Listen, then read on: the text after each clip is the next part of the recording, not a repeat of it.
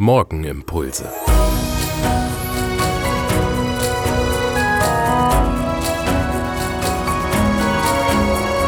Willkommen zur Pilgerwoche.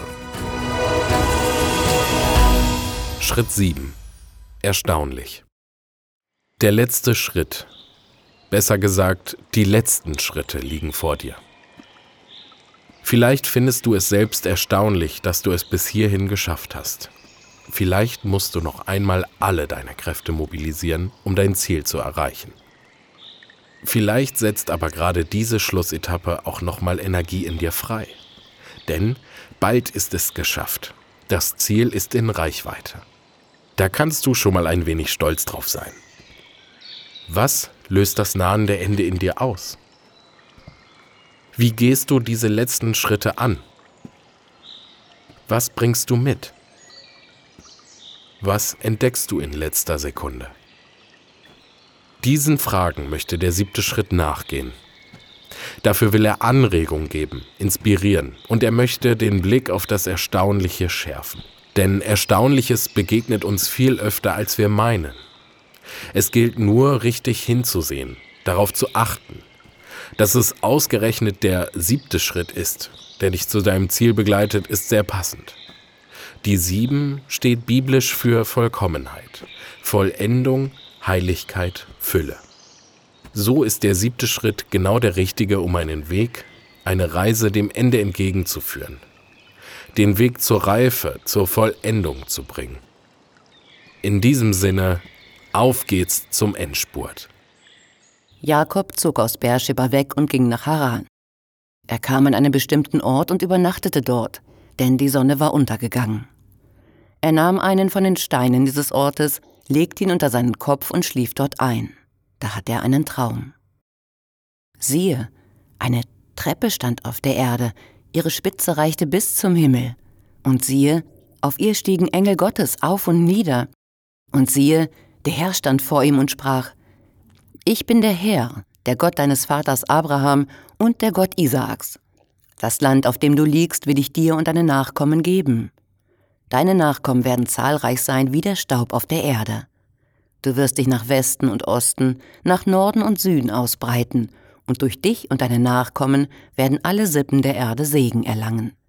Siehe, ich bin mit dir, ich behüte dich, wohin du auch gehst, und bring dich zurück in dieses Land.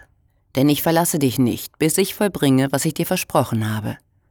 Jakob erwachte aus seinem Schlaf und sagte, Wirklich, der Herr ist an diesem Ort und ich wusste es nicht. Er fürchtete sich und sagte, wie ehrfurchtgebietend ist doch dieser Ort. Er ist nichts anderes als das Haus Gottes und das Tor des Himmels.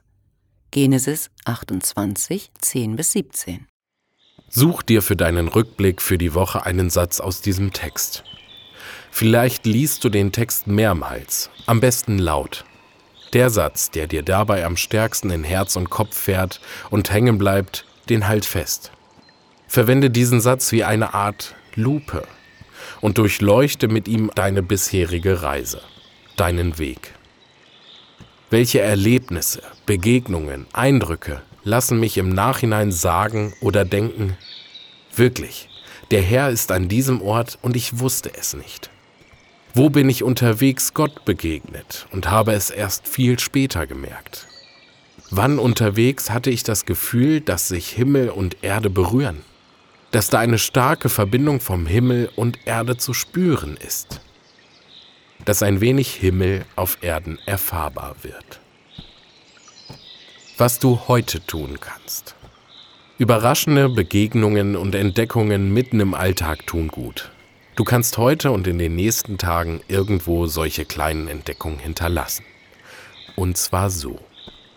Gestalte eine kleine Schriftrolle mit einem Wort Gottes aus der Bibel oder einer freundlichen Botschaft von dir. Dazu schreibst du deinen Text auf einen kleinen Zettel, rollst ihn auf und bindest ein schönes Band drumherum. Dabei kannst du gerne noch ein paar kleine Fundstücke mit einbinden. Du kannst diese kleine Botschaft auch jemandem an den Rucksack knüpfen oder an eine Türklinke hängen. Auch das Gestalten eines kleinen spontanen Alltagskunstwerks kann so eine Überraschung sein. Steine, Äste und Blätter auf dem Boden zu einem Naturbild gelegt. Ein Blumensträußchen am Briefkasten oder hinter dem Scheibenwischer. Ein kleiner Naturengel aus Federn und einem Holzstück in der Mauernische.